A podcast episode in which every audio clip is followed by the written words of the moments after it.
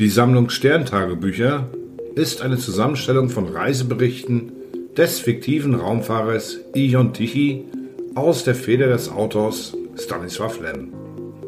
Formal sind es humoristische Science-Fiction-Geschichten, doch Lem behandelt darin auch erkenntnistheoretische, psychologische, soziologische und ethische Fragen, wie zum Beispiel die Intelligenz und das Eigenleben von Maschinen, etwa eine Waschmaschinentragödie der Begegnung des Menschen mit sich selbst anhand von Zeitschleifen oder die Relativität subjektiver Eindrücke und durchwegs auch politische Thematiken des Kalten Krieges, in Metaphorik gekleidet. Bei der 24. Reise entdeckt Tichy einen Planeten mit völlig leeren Städten, auf dessen Oberfläche geometrische Muster aus kreis- und quadratförmigen Platten ausgelegt sind. Als er die letzten Einwohner findet, die Indionten, erklären sie ihm, wie die Rechte auf Eigentum und auf den freien Willen dazu geführt haben, dass Hungersnöte drohten. Als Ausweg wurde einer gigantischen Maschine der Auftrag gegeben, die Harmonie auf dem Planeten wiederherzustellen. Nun verarbeitet die Maschine die Indionten zu den besagten Platten und legt sie in Mustern aus. So sind alle Konflikte beendet. Man bietet Tichy auch an, sich verwandeln zu lassen, aber er flüchtet mit den Worten, er sei doch kein Indiont. Aus den Sterntagebüchern des Ion Tichy, die 24. Reise. 1006 Tage, nachdem ich das Lokalsystem im Nebelfleck der Nereide verlassen hatte, bemerkte ich auf dem Leuchtschirm meiner Rakete einen Fleck, den ich mit einem Lederlappen abzureiben versuchte. Mangels anderer Beschäftigung polierte und putzte ich vier Stunden an dem Schirm, bis ich dahinter kam, dass der Fleck ein Planet war, der sehr rasch größer wurde. Bei der Umkreisung dieses Himmelskörpers beobachtete ich mit nicht geringem Erstaunen, dass seine weiten Kontinente von regelmäßigen geometrischen Mustern überzogen waren. Ich landete unter Einhaltung der nötigen Vorsichtsmaßnahmen mitten in einer offenen Wüste. Sie war von kleinen runden Scheiben bedeckt, jede von etwa einem halben Meter Durchmesser. Hart und glänzend, wie gewalzt, zogen sie sich in langen Reihen nach verschiedenen Seiten hin in figürlichen Anordnungen, wie ich sie zuvor aus beträchtlicher Höhe gesichtet hatte. Ich unterbrach vorerst meine Nachforschungen, setzte mich ans Steuer und glitt dicht über den Boden dahin, nach einer Lösung des Rätsels Ausschau haltend. Auf dem zweistündigen Flug entdeckte ich drei schöne große Städte, in einer stieg ich aus, sie war leer. Häuser, Türme und Plätze, alles war wie ausgestorben, nirgends eine Spur Leben, Dabei gab es keine Anzeichen eines gewaltsamen Eingriffs oder einer Naturkatastrophe. Mit wachsender Verwirrung setzte ich den Flug fort. Gegen Mittag kurfte ich über einem ausgedehnten Hochplateau. Als ich einen funkenden Bau bemerkte, in dessen Umgebung sich etwas bewegte, landete ich. Aus der steinigen Ebene ragte ein Palast auf, der in seiner vollen Größe strahlte, als wäre er aus einem einzigen Diamanten geschnitzt.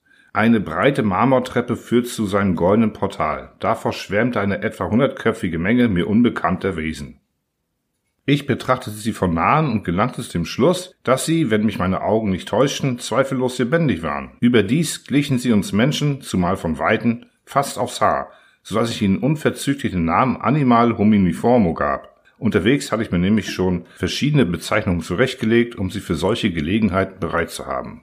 Animal hominiformo, das traf tatsächlich zu, denn die Geschöpfe liefen auf zwei Beinen, hatten Hände, Kopf, Augen, Ohren und Mund, allerdings saß der Mund mitten auf der Stirn, die Ohren waren unter dem Kinn, paarweise zu beiden Seiten und Augen gab es gleich zehn, die in Kränzen auf den Wangen pranken, aber für einen Weltreisenden, der wie ich auf seinen Fahrten die sonderbarsten Gebilde kennengelernt hatte, mussten diese Wesen eine überraschende Menschenähnlichkeit haben.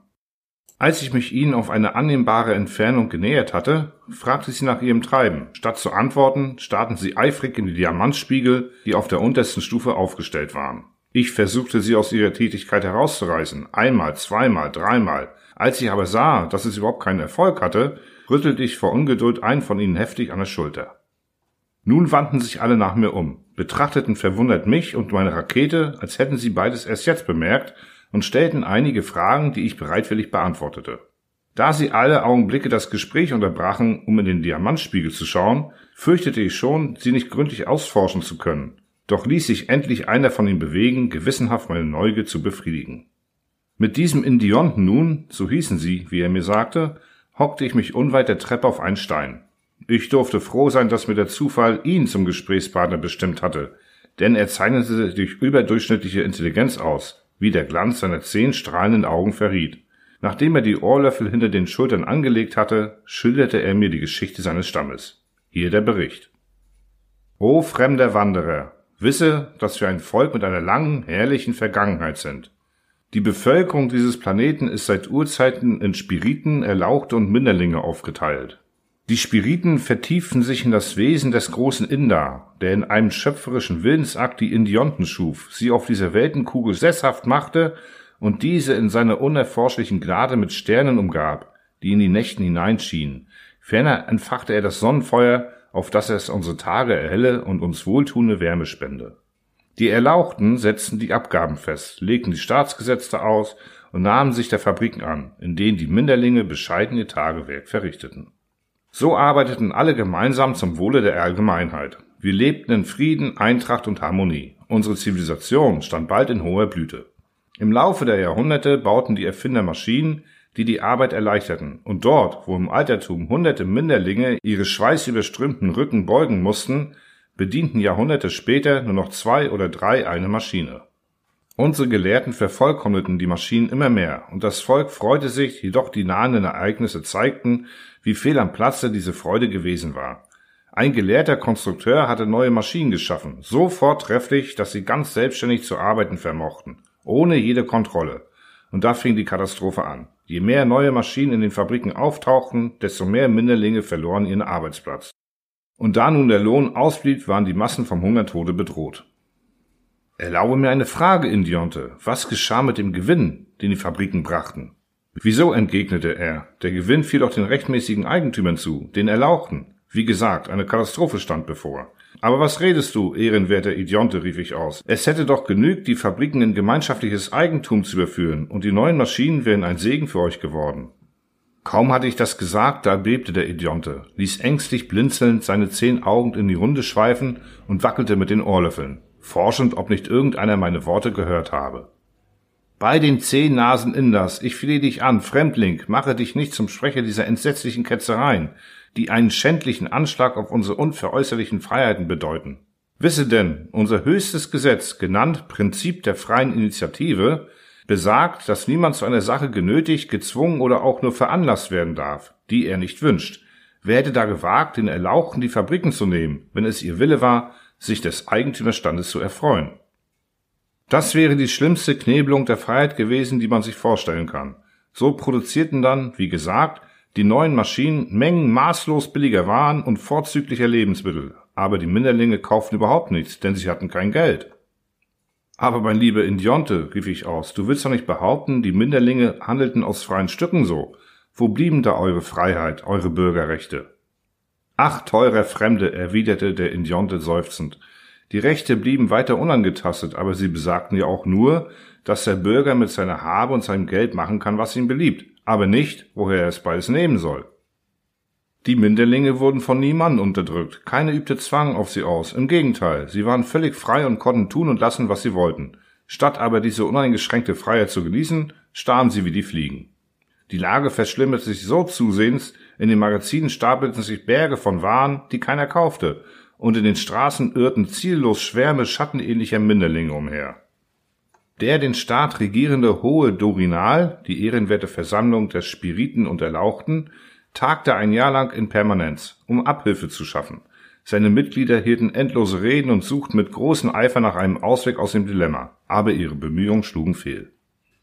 Gleich zu Beginn der Beratung verlangt ein Mitglied des Durinals, der Autor des bekannten Werkes vom Wesen der indiontischen Freiheiten, man solle von dem Konstrukteur der neuen Maschinen den goldenen Lorbeerkranz zurückfordern und ihm neun Augen ausstechen. Dem widersetzten sich die Spiriten, die im Namen des großen Inder um Erbarmen für den Erfinder flehten. Vier Monate lang beratschlagte der Dorinal darüber, ob der Konstrukteur durch die Erfindung der neuen Maschinen gegen die Gesetze verstoßen habe oder nicht. Die Versammlung zerfiel in zwei Lager, die einander verbissen bekämpften. Schließlich setzte ein Brand im Archiv dem Streit ein Ende. Alle Sitzungsprotokolle wurden vernichtet, und da von den hohen Mitgliedern des Durinals keiner mehr wusste, welchen Standpunkt er in dieser Frage eigentlich vertreten hatte, fiel die ganze Angelegenheit unter den Tisch.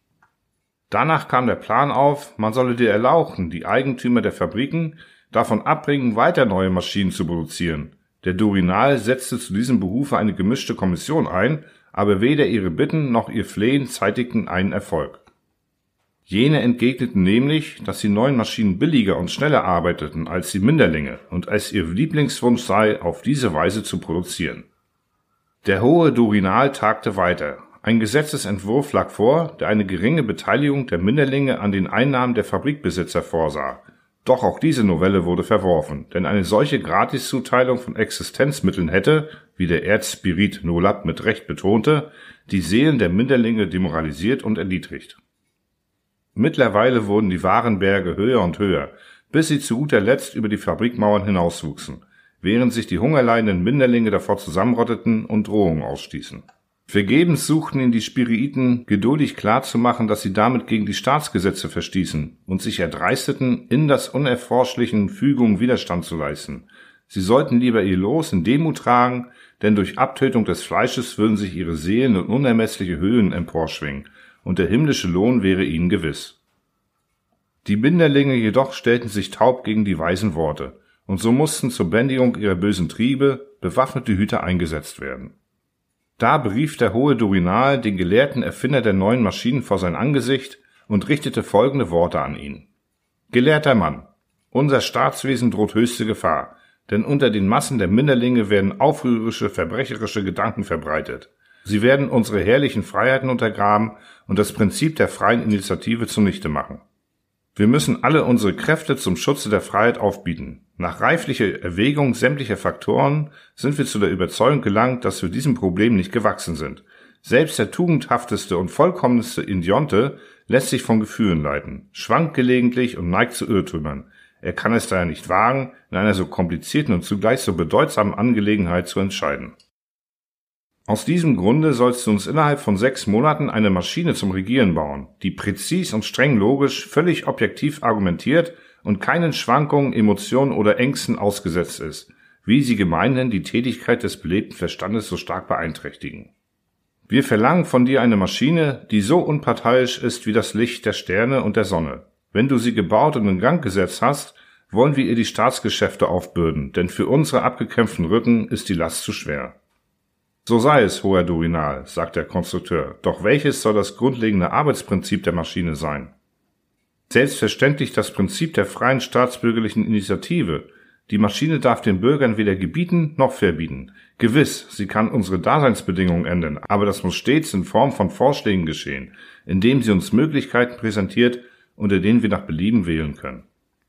So soll es geschehen, hoher Durinal, erwiderte der Konstrukteur. Doch dieses Gebot betrifft hauptsächlich die Arbeitsmethoden. Ich aber frage nach dem Endzweck. Wonach soll die Maschine streben?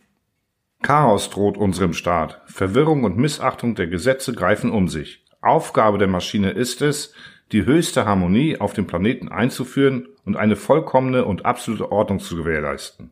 Es sei, wie ihr befehlt, entgegnete der Erfinder. In sechs Monaten baue ich euch den freiwilligen Propagator der absoluten Ordnung. Lebt wohl, ich schreite nun zur Tat. Einen Augenblick noch, rief einer von den Erlauchten. Die Maschine, die du zu konstruieren hast, soll nicht nur vollendet, sondern auch angenehm arbeiten. Das heißt, ihre Produkte müssen wohltuend wirken und selbst das verwöhnte ästhetische Empfinden befriedigen. Der Erfinder verneigte sich stumm und entfernte sich. Nach angestrengter Arbeit, bei der ihm ein ganzer Schwarm Assistenten zur Seite stand, war die Regiermaschine fertig. Da siehst du sie als einen kleinen dunklen Fleck am Horizont, Fremdling. Sie ist ein gigantischer Komplex von imposanten Eisenzylindern, in denen es unausgesetzt brodelt und glüht. Der Tag ihrer Inbetriebnahme wurde ein großer Staatsfeiertag. Der älteste Erzspirit weihte sie feierlich ein, wonach ihr der hohe Durinal die Staatsgewalt übertrug. In diesem Augenblick stieß der freiwillige Propagator der absoluten Ordnung einen schrillen Pfeifton aus und machte sich ans Werk.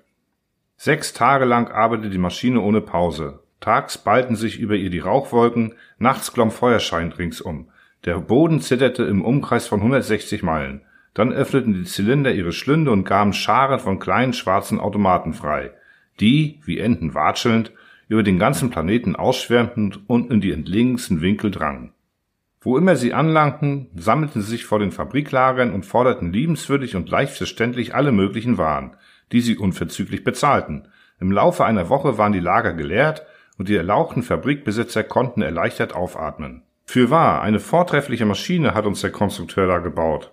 In der Tat, es war bewundernswert, wie jene Automaten die erworbenen Gegenstände zu nutzen wussten. Sie kleideten sich in Brokat und Atlas, salbten sich Achsen und Gelenke mit den ausgesuchtesten Kosmetika, rauchten Tabak, lasen Bücher, wobei sie traurige synthetische Tränen vergossen. Ja, sie waren sogar imstande, die mannigfaltigsten Leckerbissen zu verschlingen, freilich nur zum Nutzen der Produzenten. Selbst hatten sie nichts davon, denn sie wurden elektrisch angetrieben. Lediglich die Massen der Minderlinge zeigten nicht die geringste Begeisterung. Im Gegenteil, ihr Murren wurde immer lauter. Die Erlauchten indes warteten voller Zuversicht, dass die Maschine weitere Schritte unternehme. Es dauerte auch nicht lange, da stapelte sie riesige Vorräte an Marmor, Alabaster, Granit, Bergkristallen sowie Kupferbahnen, Säcke voll Gold, Silber und Jaspistafeln, und dann errichtete sie unter entsetzlichen Klappen und Qualm ein Gebäude, wie es keines in Auge je gesehen hatte. Es ist das Regenbogenschloss hier vor dir, Fremder. Die Kunde von diesem wundersamen Bauwerk verbreitete sich mit Windeseile über den ganzen Planeten. Ströme von Pilgern wallfahrten aus den fernsten Ländern herbei. Als die Massen unübersehbar den Anger füllten, klappte die Maschine ihre metallenen Lippen auf und sprach Am ersten Tag des Monats Schälchen werde ich das Jaspisportal des Regenbogenschlosses öffnen, und dann kann jeder Indionte, gleich ob berühmt oder nicht, aus freien Stücken hineingehen und alles probieren, was seiner hart. Bis zu diesem Zeitpunkt wollet jedoch freiwillig eure Neugier bezähmen, ebenso wie ihr sie dann freiwillig werdet stillen können. In der Tat, am ersten Schädchen ließen Fanfarenstöße die Luft erzittern, und das Schlosstor öffnete sich mit dumpfem Knall. Die Menge wälzte sich hinein in einem Strom, dreimal so breit wie die gepflasterte Straße, die unsere beiden Hauptstädte Debilia und Morona miteinander verbindet. Den lieben langen Tag ergossen sich Massen von Indionten ins Schloss, aber auf dem Anger wurde ihrer nicht weniger, denn immer neue zogen aus dem Lande heran. Die Maschine ließ sie von den schwarzen Automaten bewirten, um erfrischende Getränke und nahrhafte Speisen herumzureichen. So liefen die Dinge etwa 15 Tage. Tausende, Zehntausende, Millionen von Indionten strömten in das Regenbogenschloss, doch keiner kam je zurück. Dieser oder jener wunderte sich zwar, was das zu bedeuten habe und wie ganze Volksmassen so ohne weiteres verschwinden könnten, aber solche vereinzelten Stimmen gingen unter im Tongebraus der Marschmusik.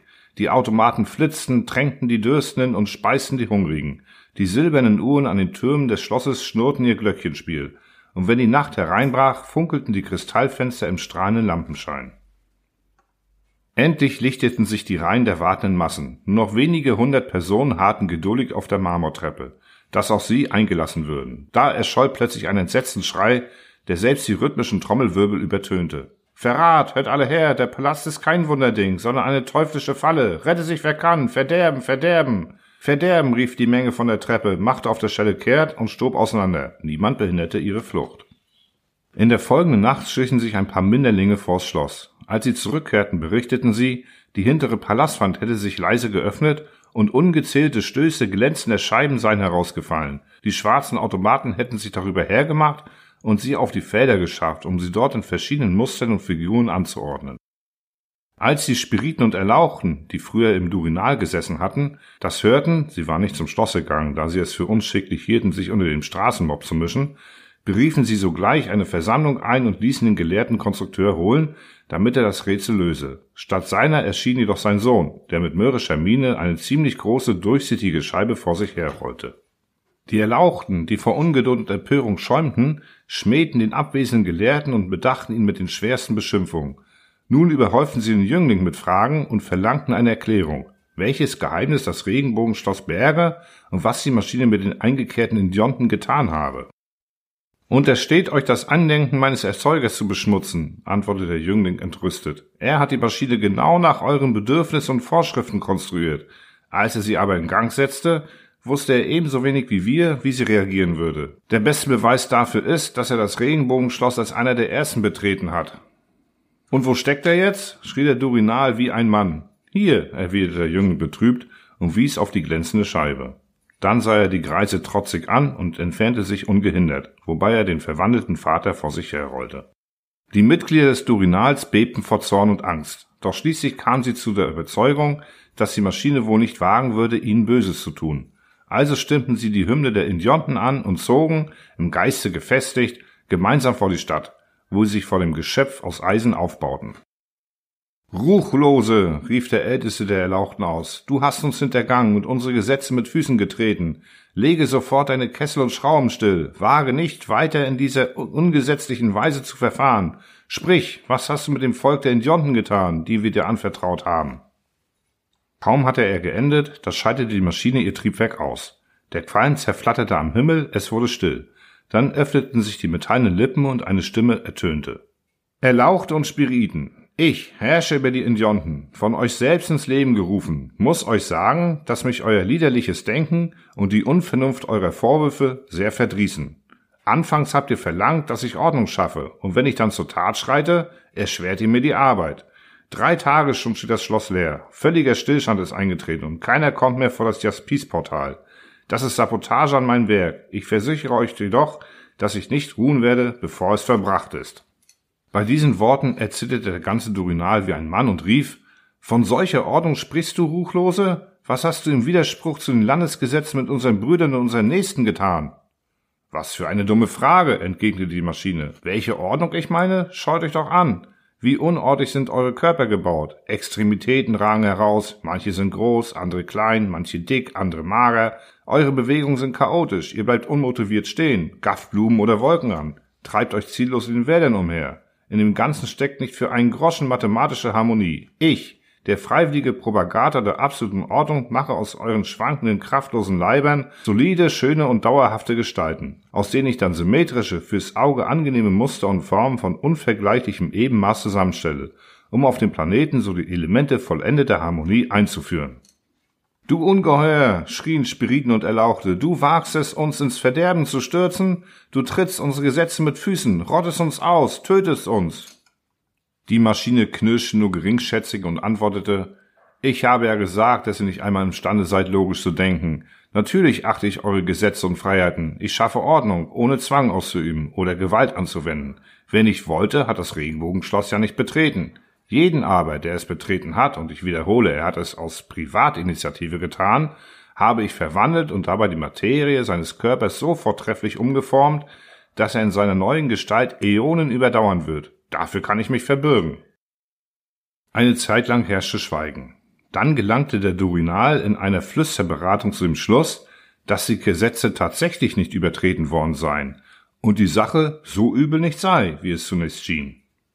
Wir hätten ein solches Verbrechen niemals begangen, meinten die Erlauchten. Aber die Maschine trägt ja die Verantwortung dafür. Sie hat Unmassen von Minderlingen verschlungen, die zu allem bereit waren.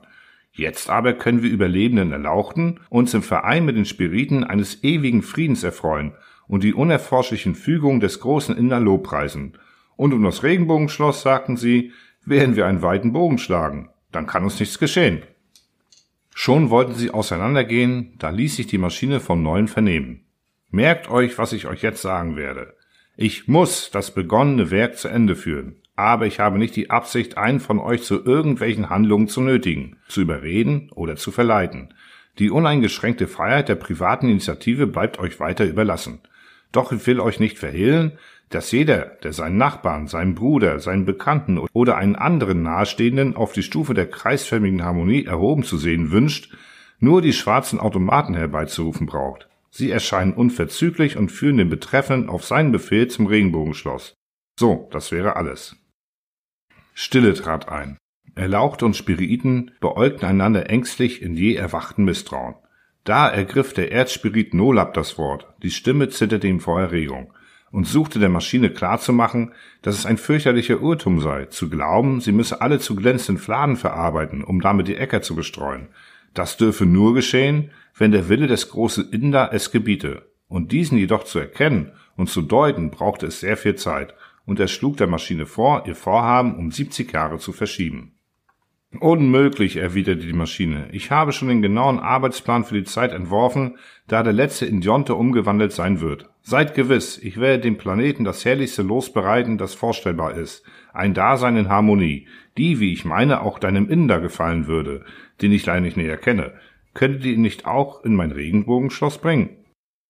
Sie stockte, denn der Anger war gähnend leer. Erlaucht und Spiriten hatten sich in ihre Häuser verkrochen, wo sich ein jeder in den eigenen vier Wänden Meditationen über sein künftiges Schicksal hingab.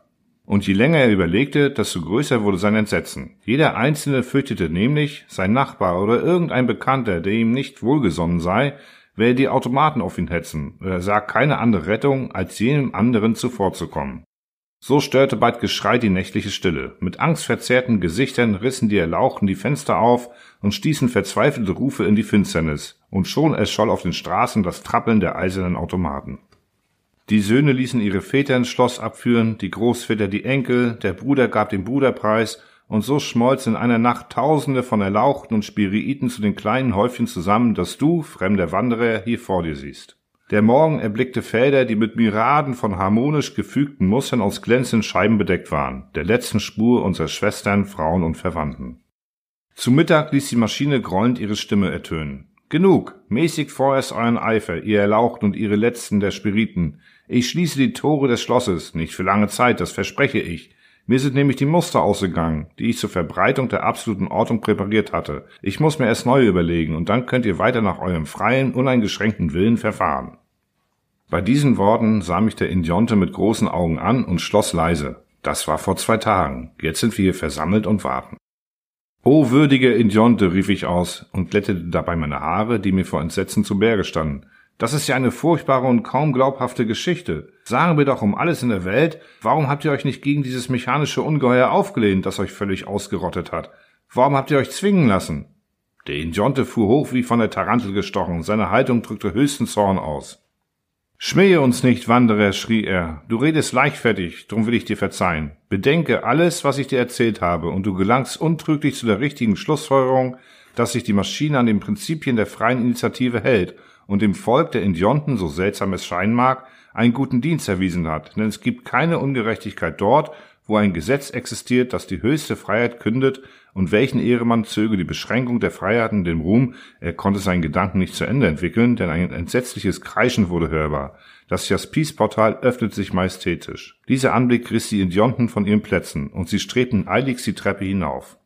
Indionte, Idionte, schrie ich, aber er winkte mir nur noch einmal zu und rief, hab keine Zeit mehr, und stürmte in Riesensätzen den anderen hinterdrein und war flugs im Schloss verschwunden.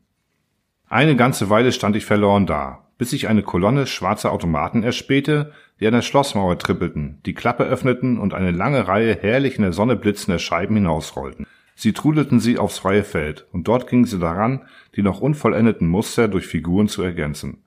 Das Schlossportal stand noch immer offen. Ich trat einige Schritte näher heran, um einen Blick zu riskieren, aber schaudernd ließ ich es sein. Die Maschine tat ihre metallenen Lippen auf und forderte mich auf einzutreten. Ich bin doch kein Idiot, entgegnete ich, machte auf der Stelle kehrt und begab mich eilends zu meiner Rakete. Eine Minute später manövrierte ich bereits an den Steuerknüppeln, um mit atemberaubender Geschwindigkeit den Himmel zu erklimmen.